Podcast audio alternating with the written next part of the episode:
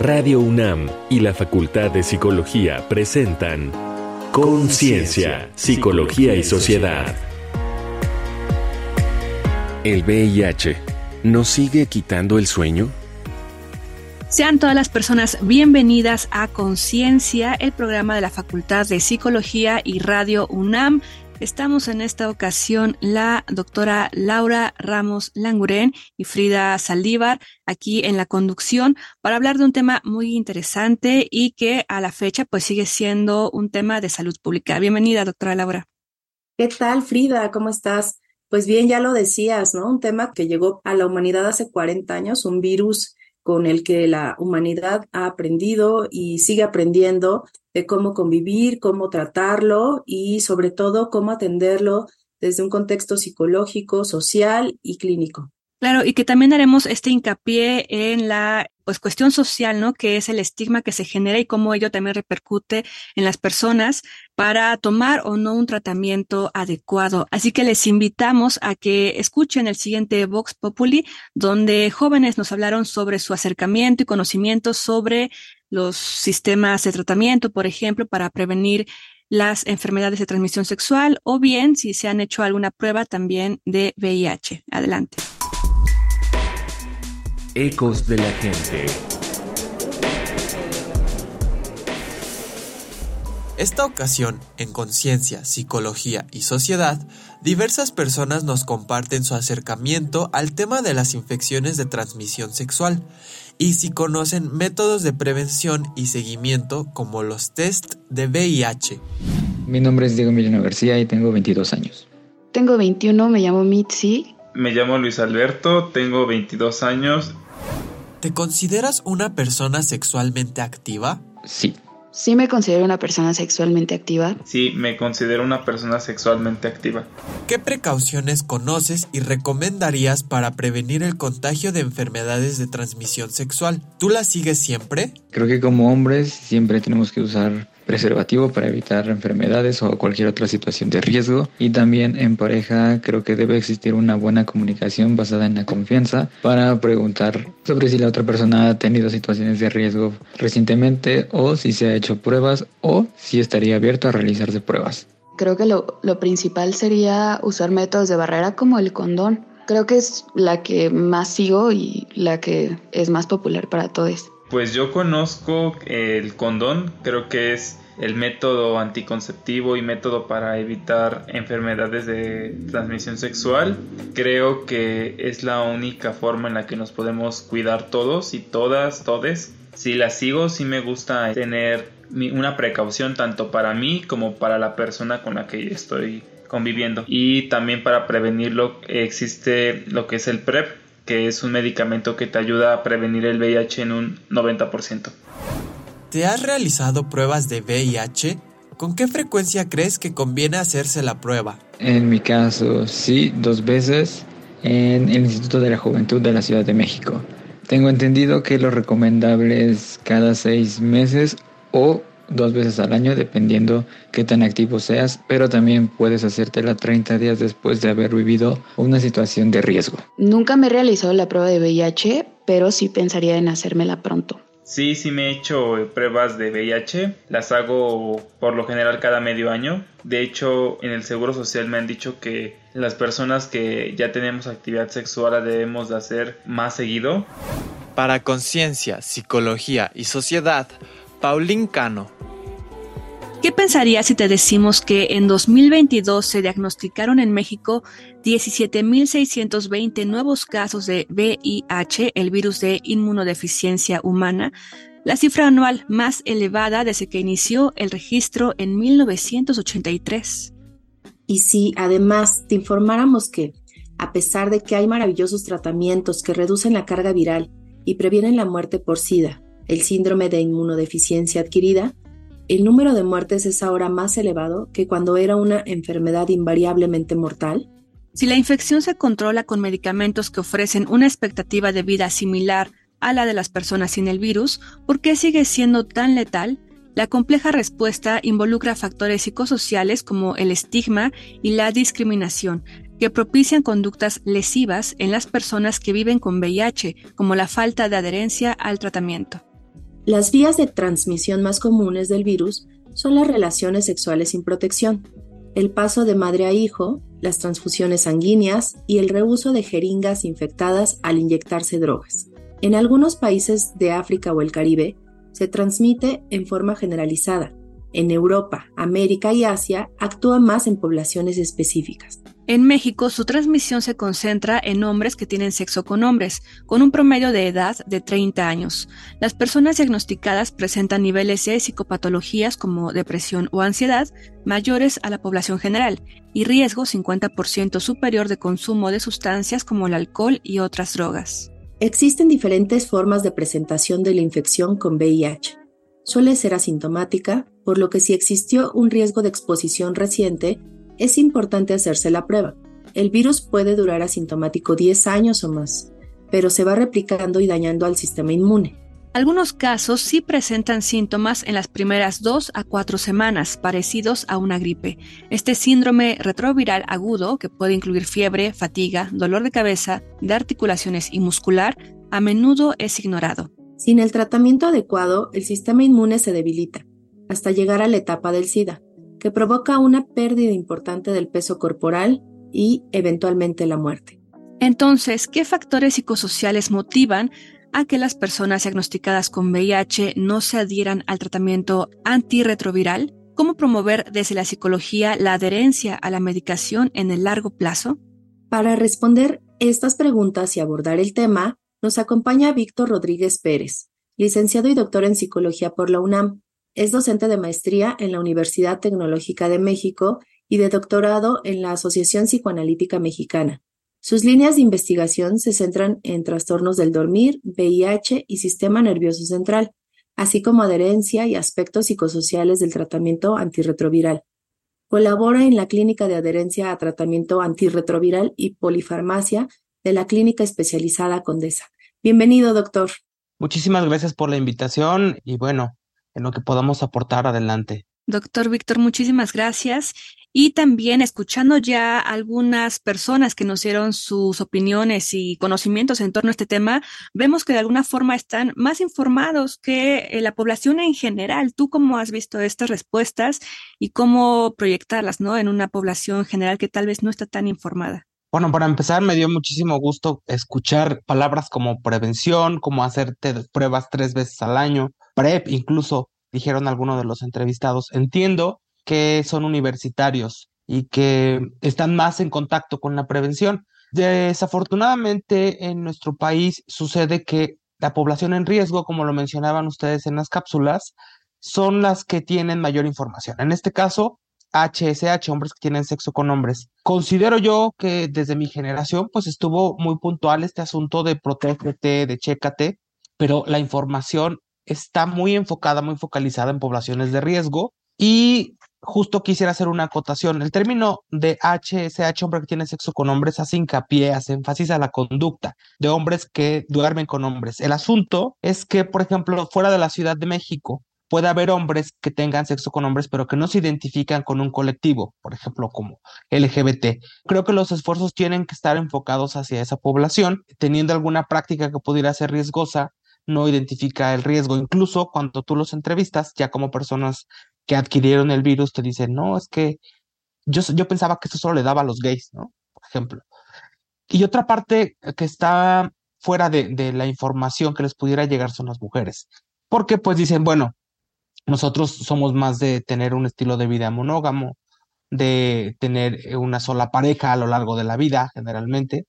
Y entonces considero que esta población de mujeres tendría que cubrirse desde la edad escolar, porque casi siempre le ofertan las pruebas hasta que está embarazada. Entonces, si alguien no tiene hijos, pues entonces no le van a ofrecer una prueba de VIH, por ejemplo. Importante esto que mencionas, doctor, porque Justo, o sea, no es una cuestión de género, sino, o sea, de persona en realidad, ¿no? Y bueno, poniéndonos en el contexto de la psicología, ¿cuál es el campo específico que tenemos como área de trabajo las psicólogas, los psicólogos en temas de VIH? O sea, ¿qué áreas de, de oportunidad se tienen para trabajar, niveles, problemáticas particulares? Fíjate, Laura, que durante mucho tiempo se pensó que solamente lo cognitivo-conductual iba a tener como un efecto en las intervenciones. Y yo cuando llego a trabajar a VIH, que son más o menos como 13 años, me dice un, doctor que venía de, de Emory, es que el VIH es conducta, ¿no? Y yo en ese momento no entendía cómo que el VIH es conducta. Y se refería a que muchas de las campañas e intervenciones que tienen que ver con la prevención estaban enfocadas hacia, hacia la psicología, ¿no? Creo que ese es el primer campo en el que podemos trabajar. De hecho, tenemos un programa de prácticas profesionales en donde la Clínica Condesa invita a diferentes carreras de la UNAM, dentro de ellas psicología, a participar en este proceso de prevención. Una vez que funcione o no la intervención, va a haber algunas personas con ciertas características que van a, que van a hacerse positivas en alguna parte de, de su desarrollo y de su vida sexual. Y esa es otra parte en la que podemos trabajar desde la psicología. Como identificando alguna fase de duelo en la que se encuentre la persona, identificando factores de riesgo. Y cabe mencionar que la salud mental es un predictor de qué tanto podrías adquirir VIH.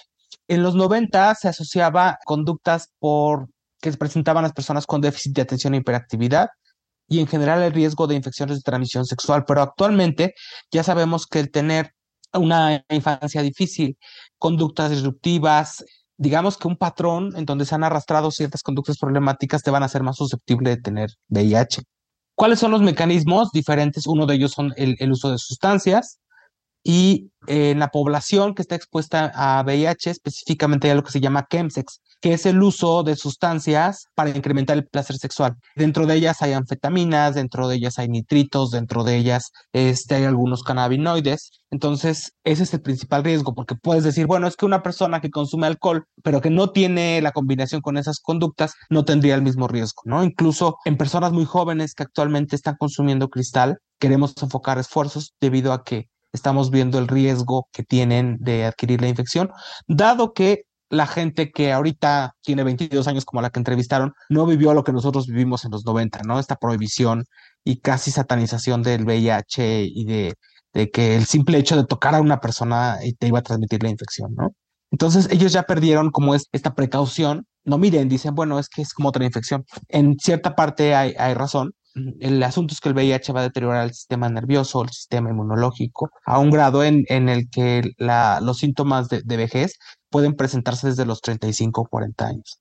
Y por supuesto que en asunto de medición es muy importante que trabajemos todavía en instrumentos para medir adherencia, en instrumentos para medir síntomas en general, porque considero que hay que hacer ciertos ajustes, digo, desde la medición y las partes técnicas, por supuesto, pero hay algo que se le llama estrés de minorías. Es decir, que alguien que ya se identifica como del colectivo LGBT va a tener un, un nivel mayor de estrés y un nivel mayor de riesgo de tener enfermedades mentales, de tener VIH, de tener... Y entonces considero que probablemente para alguien tres síntomas de depresión que no es LGBT no significa lo mismo en alguien que tiene esos tres síntomas principales de depresión y que además está sufriendo este estrés de minorías, ¿no? Instrumentos de medición, algo que nos piden mucho cuando vamos a dar capacitación en el interior de la República es que sea gente que en general trate de acompañar los tratamientos, ¿no? Creo que eso es muy importante, el saber cómo acompañar un tratamiento que es farmacológico, pero desde el punto de vista conductual, eso es bien importante. Y habría más áreas, pero creo que son las áreas que en general podemos encontrar en Sinaloa, en Chiapas, en, en diferentes lugares, e invitarlos a que si no conocen del tema, pues por ahí hay material que les puede ayudar para que se motiven a, trabajar. Gracias, doctor Víctor Rodríguez. Y también quisiera aquí hacer algunas menciones. Tú has comentado ahora mismo que no solamente es por el contacto sexual, sino incluso por la cuestión del consumo de drogas a través de las inyecciones, por ejemplo, ¿no? De las jeringas.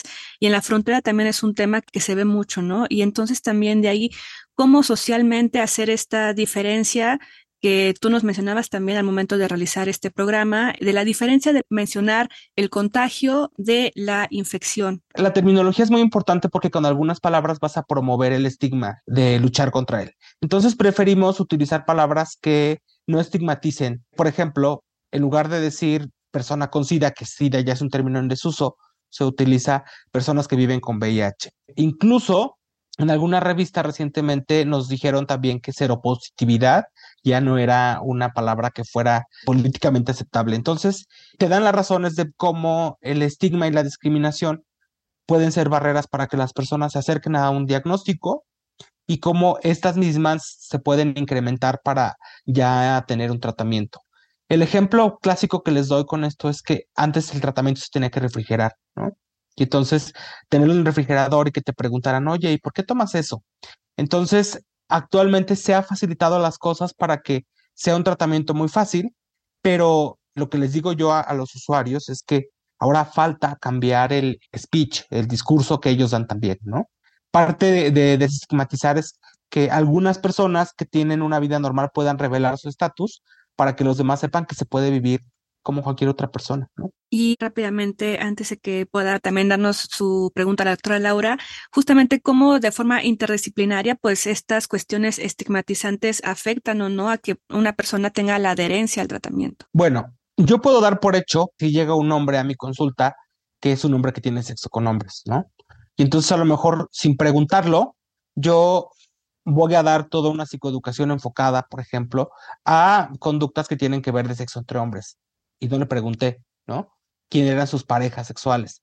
Esto te lo comento porque me ha pasado, ¿no? Y me han dicho, es que, perdón, doctor, antes de que siga, mi nombre es Juan, vivo con VIH, pero yo tengo una pareja mujer, ¿no?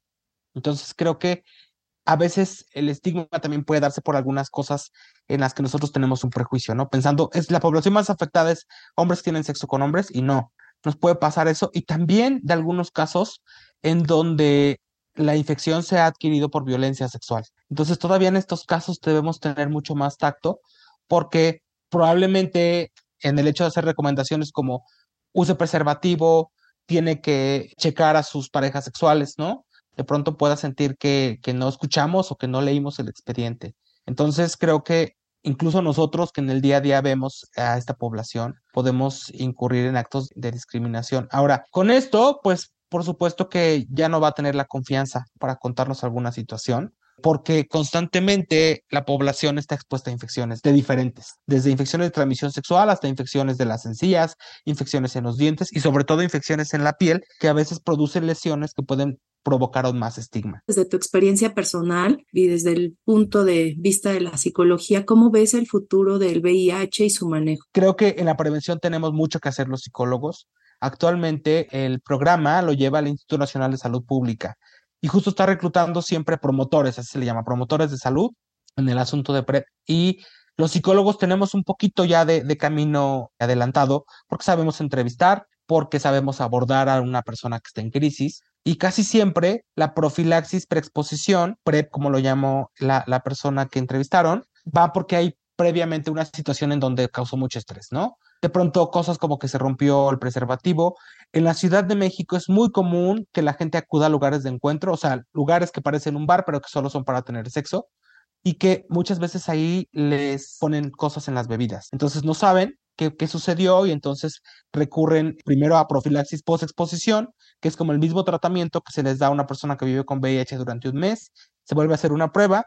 Si la persona resulta negativa, entonces le podemos ofrecer la preexposición, la PrEP, en donde, de acuerdo a sus conductas a lo largo de los últimos meses, pues podría ser una buena opción de prevención. Esta prevención del cual les estoy hablando se llama prevención combinada, que son cambios en la conducta más el tratamiento farmacológico que te va a ayudar a evitar la adquisición de la infección una vez que se tenga contacto con, con el virus. Y ahora vienen tratamientos a largo plazo, o sea, ya la píldora todos los días va a pasar a la historia dentro de muy poco y los tratamientos van a durar entre un mes y tres meses. La cuestión va a ser seleccionar a estas personas. ¿Por qué? ¿Por qué seleccionarlas? Porque los antirretrovirales producen efectos adversos. Dentro de los efectos adversos están muchos que tienen relación con el sistema nervioso central. Dentro de ellos el sueño es el más afectado tipo insomnio, tipo hipersomnia, que eso es la razón por la que yo llegué a investigar VIH, porque yo venía de un área de sueño, entonces empecé a, colaborar en ese tipo de estudios y entonces creo que en esta parte de, seleccionar bien a las personas que pueden ser candidatas a un u otro tratamiento,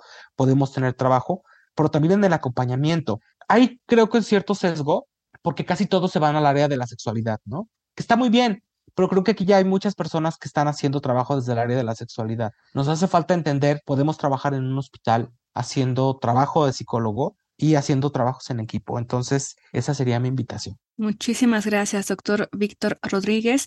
Y también por hablarnos, bueno, para quienes no conozcan tal vez este término del el PrEP, el PEP, en la cuestión de este conjunto de medidas que se toman para proteger pues estas enfermedades, ¿no? Así que muchas gracias también por explicarlo muy brevemente en este espacio. Y también si nos pudieras dar los medios en los cuales se puede tener más información. Sí, por supuesto que lo mejor es hacerse una prueba. Si ustedes tienen la duda, de una vez. Van a hacerse una prueba, Clínica Condesa Iztapalapa, ahí en el turno matutino. Y en el caso de que les quede muy lejos la Condesa Iztapalapa, ustedes pueden acudir a sociedades civiles. Inspira Cambio es una, que está por la colonia tabacalera, está HF, que está en la zona rosa, está Vive Libre, que puede acudir a diferentes partes de la ciudad, o sea, tú te contactas con ellos y, y dices, estoy en Metro Potrero, y llegan a Metro Potrero. Entonces, yo creo que, lo que los que lo tendrían un poco más complicado son los que están en el Estado de México porque solo hay capacits y no abren en todos los horarios. Entonces, si son del Estado de México, yo les sugeriría acudir a las organizaciones civiles en caso de que no pudieran estar en sus capacits. En todos los estados hay capacits, en todos, absolutamente todos. Entonces, la oportunidad de hacerse una prueba la pueden tener en cualquier estado y tal vez no lo sabían, pero los centros de salud están obligados a ofrecer también pruebas de VIH. Entonces, vayan al centro de salud de su colonia. Muchísimas gracias, doctor Víctor Rodríguez Pérez, licenciado y doctor en psicología por la UNAM y docente de maestría en la Universidad Tecnológica de México y de doctorado en la Asociación Psicoanalítica Mexicana. Muchísimas gracias por estar aquí en Conciencia, Psicología y Sociedad. Doctora Laura, también gracias a ti. Si quieres comentar algo. Pues gracias, Free. También muchas gracias, doctor, por todo este conocimiento que nos brindaste. La verdad es que hace mucha falta en la población en general todavía difundir más esta información y que tengan la, confianza también de, de los centros de salud, de lugares donde las personas se pueden atender para que esta atención sea pronta y sobre todo también trabajar mucho en la prevención. Muchas gracias, doctor. De nada, gracias por invitarme. Y ahora vamos a estas recomendaciones culturales para abordar desde estos otros ángulos, un poco más lúdicos tal vez, este tema. Reconecta en la cultura. A tu intocable persona es una obra de teatro escrita por Gonzalo Valdés Medellín hace tres décadas. Asumió el reto de imaginar y representar lo que significaba vivir con SIDA, enfermedad entonces mortal con un fuerte estigma moral. Una apasionada historia de amor de dos jóvenes homosexuales marcada por la imposibilidad de consumarse, en una sociedad cerrada por la ignorancia y la evasión. Abrió camino a una generación literaria gay. Lo hallarás en Editorial Ariadna. Aunque el título del Manual para la Prevención del VIH-Sida en usuarios de drogas inyectadas parece excluirnos a muchos, su lectura resulta invaluable para formarse una cultura bien informada sobre el virus, su realidad y opciones de manejo y control en nuestra sociedad. Tiene un valioso enfoque de respeto a los derechos humanos en prevención y atención del VIH-Sida y el consumo de drogas. Busca subsanar la ausencia de personal capacitado en la prevención y asistencia a personas que viven con esta enfermedad editado por el CENSIDA, el Centro Nacional para la Prevención y Control del VIH-Sida. Puedes hallarlo y descargarlo en Internet. ¿Y si vemos una película? Y la banda siguió tocando. The Rogers Spot is Good inicia en Zaire en 1976. El epidemiólogo Don Francis llega a un pueblo donde muchos residentes han muerto, incluido el médico. Es la fiebre hemorrágica del ébola. Luego, en 1981, en los Centros para el Control y la Prevención de Enfermedades de los Estados Unidos, investiga una nueva y devastadora enfermedad que afecta especialmente a hombres que tienen sexo con hombres. El miedo cunde. Tras grandes vicisitudes, comprenden que es un severo trastorno inmunitario. Una investigación más extensa y profunda descubre al virus causante y solo años más tarde, un tratamiento efectivo. Matthew Modin interpreta a Francis en medio de una multitud de cameos de destacadas personalidades. Estas fueron las recomendaciones de la semana. Te dejamos con The Last Song del cantautor inglés Elton John. Este fue su primer sencillo para beneficio de su fundación contra el SIDA.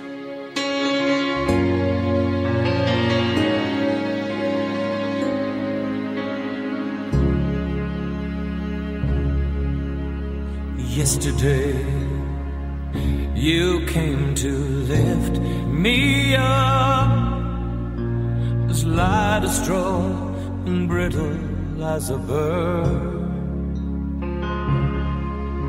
Today I weigh less than a shadow on the wall. Just one more whisper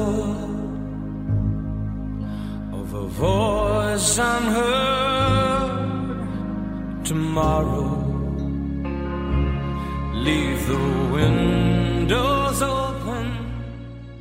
Ya estamos en este cierre del programa de conciencia, psicología y sociedad hoy con el tema El VIH nos sigue quitando el sueño.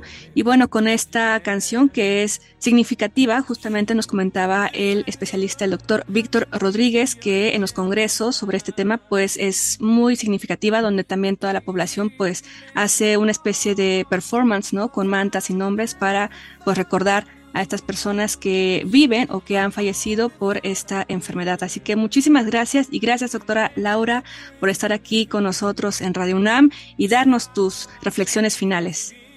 Claro que sí, Frida. Pues esto que comentas muy importante, muy relevante desde el punto de vista social, ¿no? El hecho de empoderar a la población con el conocimiento acerca de un virus que ya decíamos, ¿no? Llegó hace ya cuatro décadas a, la humanidad y lamentablemente pues todavía tenemos que estar luchando mm, además de con un virus, eh, con un estigma, ¿no? Recordemos que la palabra estigma o la estigmatización viene pues de estas marcas que se hacían a los ladrones o a los esclavos con un hierro candente. Como para demostrar que había algo mal. Y ahora lo ponemos con palabras. Y esto es muy, sigue siendo muy hiriente y hay que irlo quitando de nuestro vocabulario día a día, pensar en que estas personas que viven con un virus pueden hacer su vida totalmente normal, seguir un tratamiento, adherirse a esos tratamientos y es importante ahí donde también nosotros como profesionales de la salud debemos de trabajar, ¿no? En esta promoción de adherencia a los tratamientos, de esta prevención de las infecciones o transmisiones virales y en esta instrumentación que ya nos mencionaba también el doctor, importante porque hay que saber evaluar, saber medir y tener esos instrumentos adecuados para medir lo que se necesita en cuestión de la cognición de la conducta y de esta forma también tener evidencia científica sólida para pues poder dar mejor información a la población. Muchas gracias, Frida, muchas gracias, doctor, y pues gracias a quien está del otro lado escuchándonos. Así es, muchísimas gracias por escucharnos a través del 96.1 de FM o por internet en radio.unam.mx, así como en el podcast que es radiopodcast.unam.mx. También invitarles a que sigan la información y también si tienen dudas, pues bueno, se acerquen a las redes sociodigitales de la Facultad de Psicología de la UNAM en Facebook, Twitter e Instagram. Seguimos pues en estas frecuencias en otro próximo capítulo de Conciencia, Psicología y Sociedad. Muchísimas gracias a todo el equipo que hace posible este programa. Hasta la próxima.